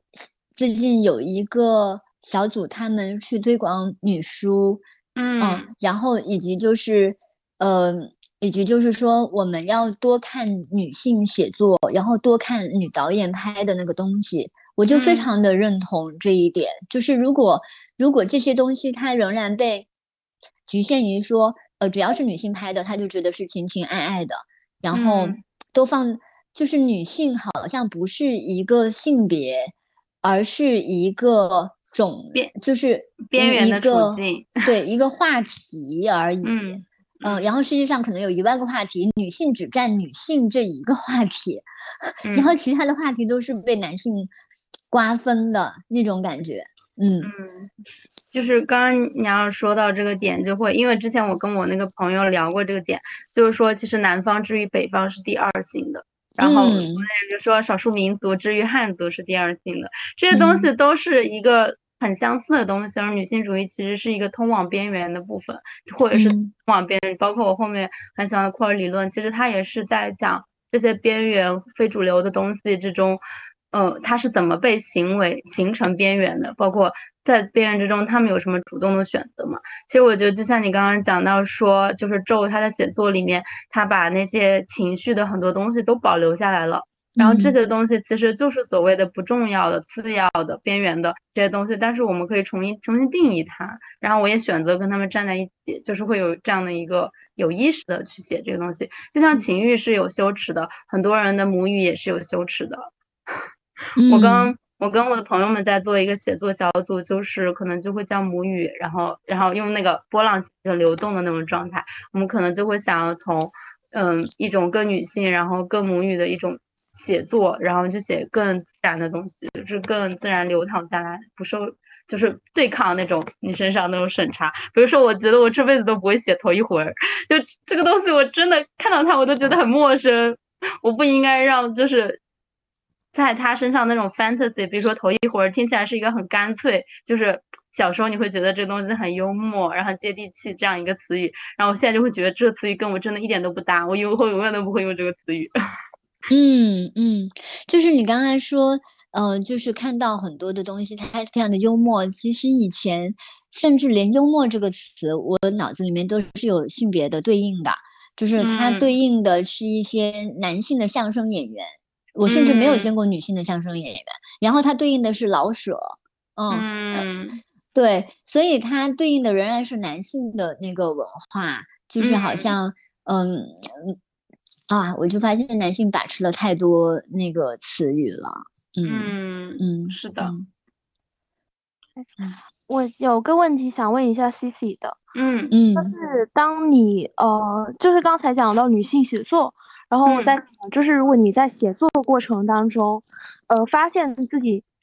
呃在某一些地方是有一些厌女的呃那个言论或者是相应的一些想法的，你会不会把那个想法给记录起来，然后呃顺便会在文章里面做一个反身性思考的呀？还是直接就审查掉它。我其实会，我我先想一下啊，我先思考一下这个问题。嗯，我我其实很少想这个问题，就是因为我觉得写作不是一个呃被定义下来的东西。就比如说我现在写，就换句话说，我不觉得我写出厌女的这个句子，这句这件事情可以定义我。它只能代表这个时候我的女性主义思考，在这个阶段，就是我觉得，我觉得我会把它们保留下来，而且我觉得我会如实的保留下来，然后，然后可能我之后想法变了，我可能。因为我可能也不是立刻马上就发现了这个想法，然后第二个想法变了的时候，我可能就会像你说，比如说，如果我真的还要把它发出来，我可能会会不会在后面写笔者注，然后我现在可能已经不是这么想了，但是在当时我是那么想的。就像我之前有一次写库尔公社的那个文章，我在里面说，当时的我就是身为一个异性恋的顺性别女性，我当时的担心是什么什么什么什么，可能我现在就已经不是这样想了。那我可能会在结尾说，可能对因为随着时间的改变，包括我。接触他们的时候，我是这样这样这样想的，对。然后我我我是那种比较如实的，我觉得就算我以前说过厌女的话，或者是怎么，就算未来被别人拿出来批斗我，我也我也可以承认那是我成长的过程。嗯嗯嗯嗯。我其实想说到这个问题，是我呃在写情欲周末的时候，我是写着写着发现自己在性爱这个事情上会有一些厌女的倾向。对，然后我也试图会把它写在了文章里面，我不知道大家有没有看出来这一点。对，嗯，呃，是我记得有一段你写说，就是，嗯，其实是我感觉是，呃，你传达出的出的是一种，你是非常依赖于对方给你的那种猛烈的那种冲击来确认你的存在，否则你就是不存在的那种感觉。是是是，嗯，所以我就觉得在性爱上，我好像就是，嗯，是需要一个男性去给我认可的，对，然后我也试图先把这个给记录下来，对，嗯，因为我觉得我的观观点，我想我想了一下，知道怎么说了，因为我的观点就是，我也，嗯，刚刚讲的那个不正确的嘛，其实就是我觉得，嗯。你把那个文章，就像你刚刚提到的那个语境里去写那样写的话，其实它就是一种很真实的想法。而人是复杂的，就是我不觉得自己是一个完美的。我刚刚讲的那话其实也是这个意思。我不觉得我是一个完美的女性主义者，我觉得我是一个真实的人。首先，然后其次，就在女性主义是一个我们需要学习的过程嘛，它不是一个我们在对抗身上的这个东西。所以在这个过程里，所有的一切，我觉得我都，我不，我不太会抑制自己。嗯，就是如果是我像你那样，我也会那样写，我就会写，在那个时刻我就觉得，可能我就需要这样一个人。我现在也可以承认，我需要这样一个人来，就是定义我的存在或者这种感受，这些东西都是真实的。嗯，我我的那个价值标准就是真实的东西大于一切。嗯，对。但比较奇妙的就是，我可能在呃事情发生的时候，我可能没有意识到自己的这一点，但是当我写作的时候，我就慢慢有意识发现，哦，原来我其实在性爱上会有这样的一个算我不知道算不算南宁视角的这样一个东西存在的，我觉得这还蛮神奇的。嗯嗯，哦，我在读到你那篇的这个环节的时候，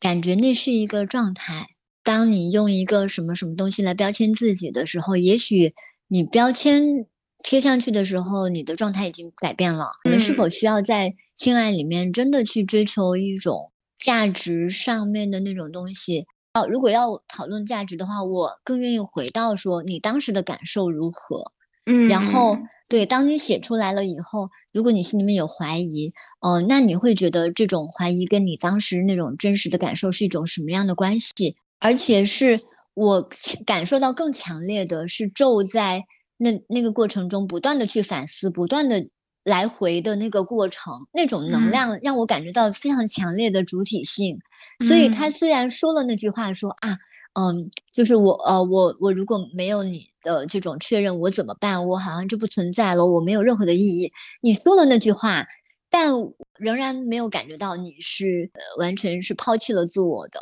而是你的那种自我非常强烈的存在，嗯嗯，而且我会补充在这里，就是我刚刚听他讲这点时候，我会想到，比如说我们在性爱这个，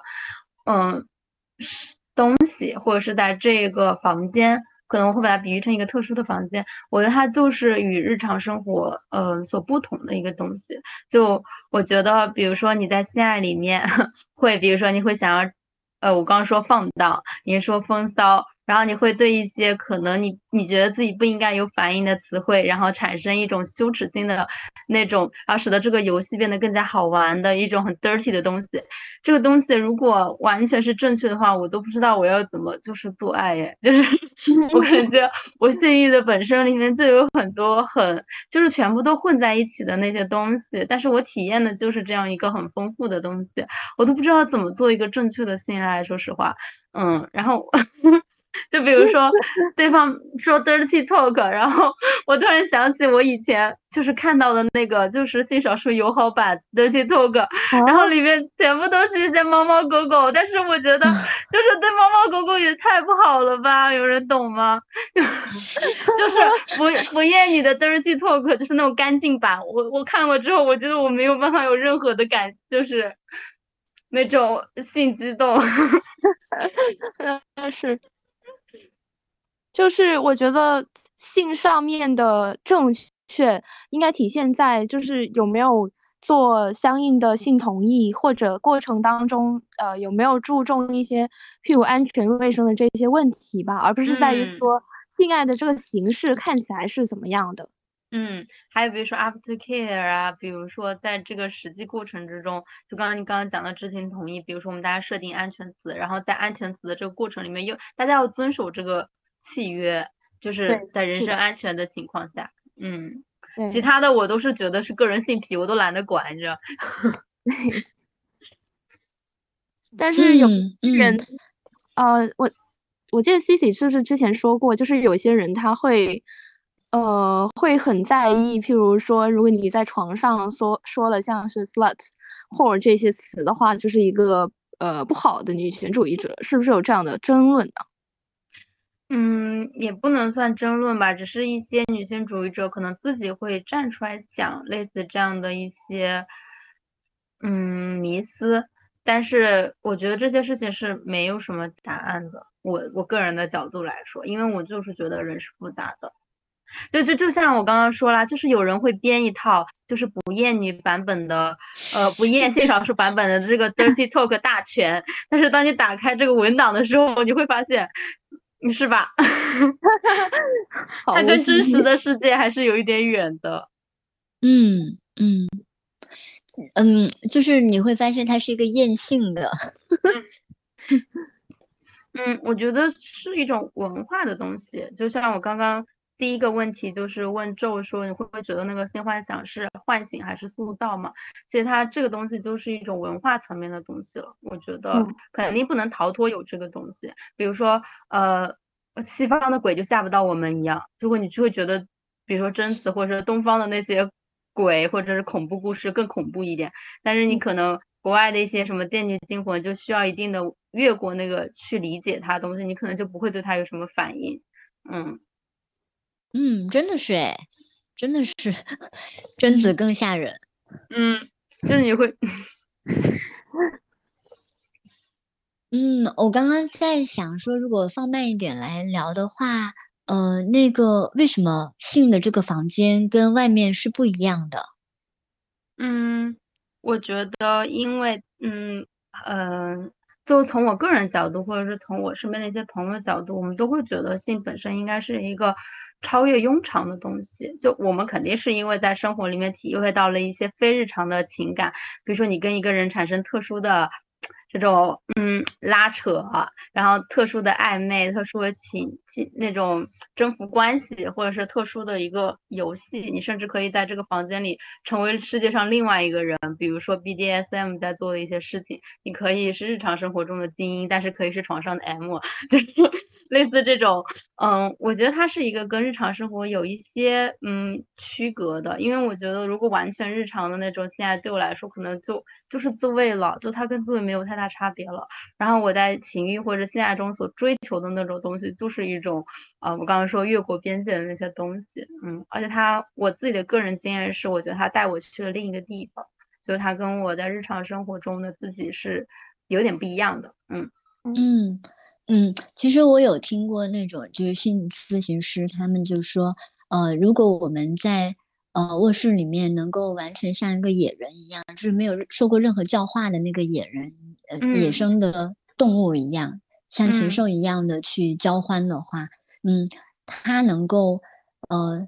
享受到的那个愉悦，可能是我们在任何时候都还没有享受过的，嗯。就像你刚刚说，如果它能够像野生动物一样，因为我觉得我在性爱中体会到的一个很重要的点，就是我觉得它有一种褪去你身上文化和各种东西的一种塑造。比如说，身体是一个是站在这些东西的对立面的一个东西，很多女性主义者都会拿身体作为一个媒介或者是工具，就是来进行表达嘛，对吧？但在身体这个事情上，你会觉得我当时写就是我觉得那是一种纯粹的欢愉。就它就是欢愉本身，它就只是你拿起小玩具放在你的这个呃特殊部位，它就会产生一阵又一阵的高潮。它就是你甚至什么都不用想，哎，就是这个器官它就是自己给你诞生了这些欢欢乐。我觉得就是这样一个很简单的事情。然后这件事情我前阵子在想，它其实跟游泳也有关系。就比如说像游泳，你的身体进入了一个水里面，你下去那一秒钟就是会打一个激灵。然后这是不能否认的事情，就是我会觉得它是一种本能，它就是会有这样一个本能在里面。然后你你身体会感受到凉，感受到水的流动，感受到水的浮力，这就是我在性爱中所体会到的那些东西，是不需要思考的。就像游泳的时候也不怎么需要思考，就是回归到感官。嗯，对的。嗯嗯。然后，但我会顺着这个话题说，就是如果能不受限制的去书写，你们会想写些什么？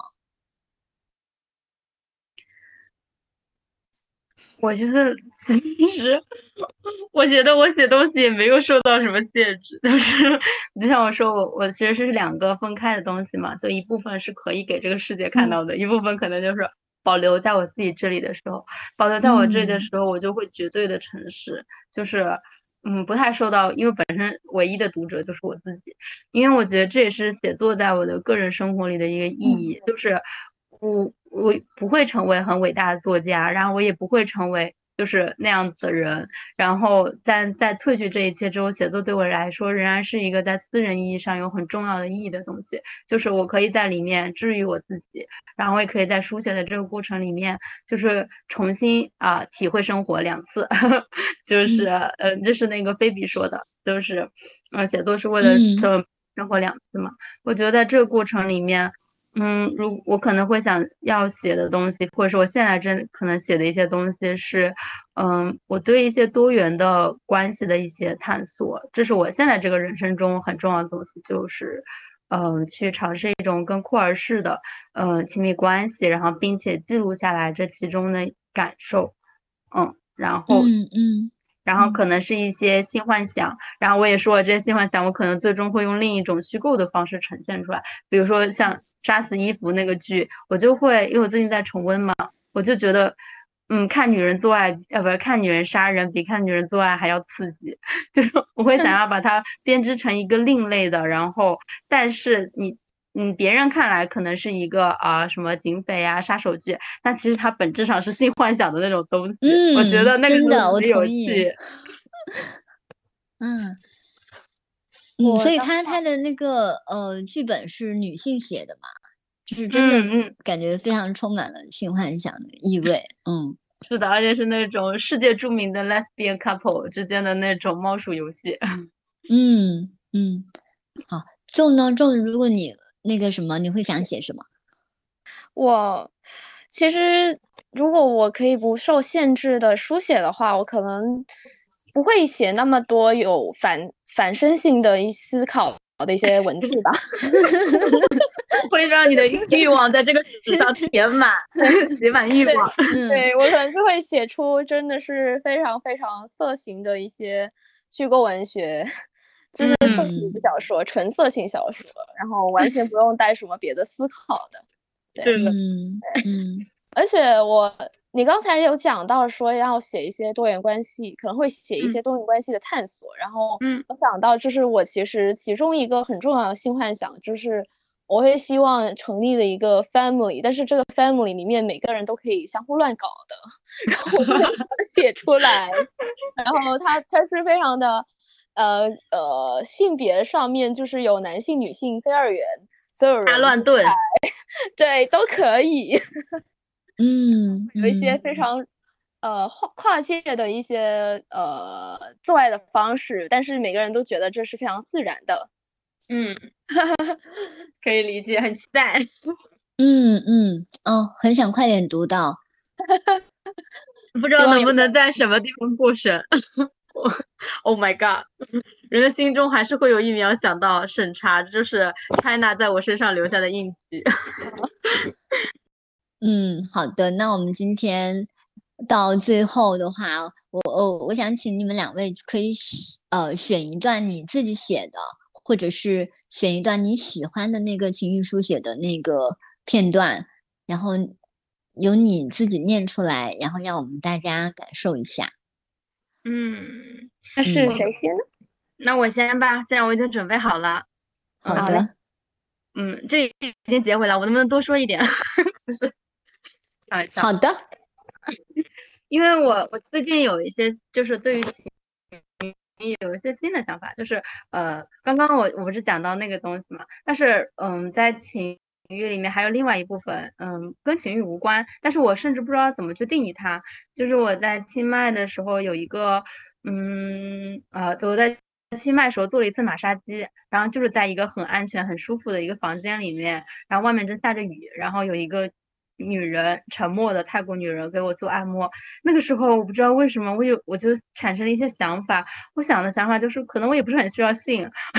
我好像只是需要这样一些来自女人的温柔的这种对我的身体的一些抚摸。然后我当时写的就是。呃，雨声轰鸣的，像是风扇的声音，凉爽的温度，女人的手，按摩店的妇女在捏捏按按我的身体。有些时候，我只是需要一些女人的照料，需要倾注的关系，需要有人抚摸我的身体，像是某种爱。他们沉默但有力，他们的手温柔而富有温度，隔着异乡的语言，而肢体饱含关注。我觉得在这段沉默的的。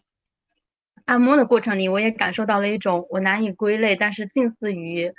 嗯，性或者是什么东西，它就只是一对身一一个身体对另一个身体，然后在沉默的空间里所做的事情。我觉得这是一个很神奇的体验。然后我想要分享的一段话，是我特别喜欢的一个作。家叫做林兆，呃，林兆最出名的书是去年获了宝宝文学奖的《刘潮汐图》，然后我想分享的是他的第一部处女作，叫做《刘希》。刘希写了一个犯罪的少女的一个，可以说她青春期的私人内心狂想独奏，就这样的一篇文章，呃，一个小说。然后他在这个小说里面写到了他。和一个叫做杨白马的男人的一段性爱，然后我喜欢刘析或者是喜欢林兆的文字，在于他会把很多大自然的部分，呃，承接在里面，你不会觉得性是，嗯，那种那种肮脏，它是一种很有文学质地的一种，呃，干净以及一种文学质地的下流。嗯，我想分享一段话，他这说的是，嗯，我俩碾烂角落。后者释放潮，呃，后者释放炽热潮湿的草药味。我俩撼动拱桐，可惜花期已过，并没有娇嫩的白鸽成群飘落。我俩为这些别开生面的郊游准备了防水外套，外套每每载满枝叶碎渣、草浆和蜗牛汁而归，无一次幸免。山林的湿吻，杨白马指着那些草味烂泥说。我俩是萨提和宁芙，弹跳、西游，从山巅滚到山巅，在蔷薇科、杜鹃花科、唇形科和豆科人员扎人的怀抱中创造震颤与交响。我打开如一张网，网住风雨、花瓣、沙尘、蝶翼。我网住风暴及风暴裹挟的一切。我在吹呼拉朽的冲撞中升空，又被低吟如潮退的爱抚平息、软化。我滑入梦乡，那里大地冷却，方尖碑弯弓，那里躺着杨白马，精疲力尽，苍白失色，沉静如古代。然后后面有一段我很喜欢的是，嗯，迫在眉睫的暂别，他重生了六十六次，只是暂别，求知欲，无邪的好奇心和露珠淋漓的新鲜感。随你怎么说吧，激动我俩在爱的乐园日夜耕耘。我我没准能做夏娃，可他必定做不成亚当。他是那那沙蛇，哦，他是那条蛇缠在乐园唯一一棵果树上，丝丝丝丝。丰盛的黑麦东倚，静待钻探的地下泉。一对果实，一袋果实，奶与蜜与种，满嘴的夏娃紧握肿胀的蛇。器官飘离身体，悬浮肿胀，串成垫脚石。清冽的我俩踩着，横跨了光芒之河。也不全是室内，我俩都爱旷野天空，雨露清风。嗯，这一段话其实描写了他们在呃野外做爱的一些感受，但是是很坦荡的一段和自然的交响曲。然后我很喜欢这一段话，然后送给嗯听众朋友们。嗯，好的，谢谢 Cici。然后想听 Joe 来读一篇，哦，你自己写的，或者是你想推荐的。嗯，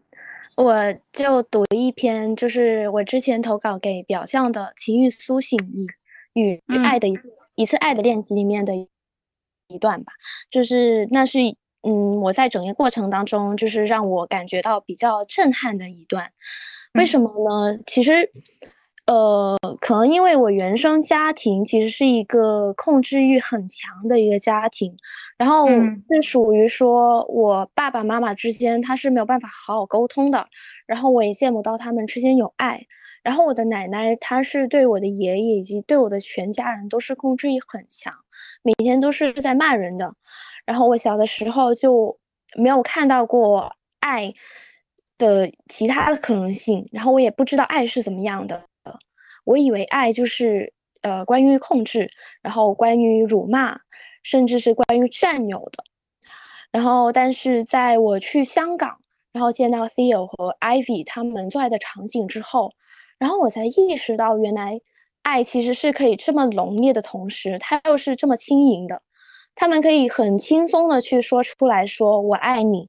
呃，就是我赞美你，但是又会给对方自由。就是对方想要去呃做自己的事情，就是呃就可以做自己的事情，然后也不会对对方有一些强烈的占有欲的表现，然后更没有像我们就是呃以前家庭结构里面的那种像是嗯相互的吵架呀，然后相互不理解、指责的这种情况。对，所以我现在开始，Theo 和 Ivy。回到房间做爱，搭上了我一起。我在一旁看着他们爱抚、拥抱、亲吻，时而与他们深吻。Ivy 紧搂紧搂着 I Theo 的背脊，如如鱼儿般游动，不管不顾的在浪叫。Theo 如同一座起伏的山脉，容纳了全部的沉默与呼喊。他带着温柔的笑意望向了他的爱人。性爱当中的艾菲真的很美，忘我、狂热、爱慕，没有丝毫的扭捏，柔如动物本性。他的肉体精巧易碎，他的放浪却又坚韧狂野。我走了神，忘记了我也参与在这场性爱里面，只顾得上看眼前的场景。我看到了他们眼中的爱，爱是没有边界的，是宽广而热烈的。我也再也没有一刻像现在这样热爱性爱当中的自己，热爱着女性气质，热爱我那些肮脏的性幻想。我曾经无比厌恶自己的阴部，还有滚圆的臀部，却被他们夸赞着。我也发觉了最丑陋的潜意识，我更爱女性的精神和肉体，但是我没有办法离开男人，我没有办法想象以一个女性的身份来爱一个女人或者男人。我想要看着相爱的情人拥吻，牵着我走进他们的世界里面，而这种爱意是我从小都没有见到过的。在性爱结束之后。我和 Theo 抱在了床上，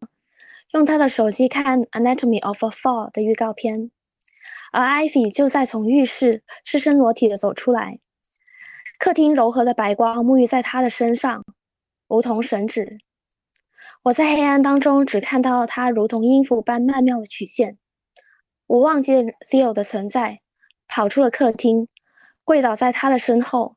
亲吻他的臀部。时间过得很快。到晚上了，他们是典型的兴趣广泛、时间安排的满满当当的香港人。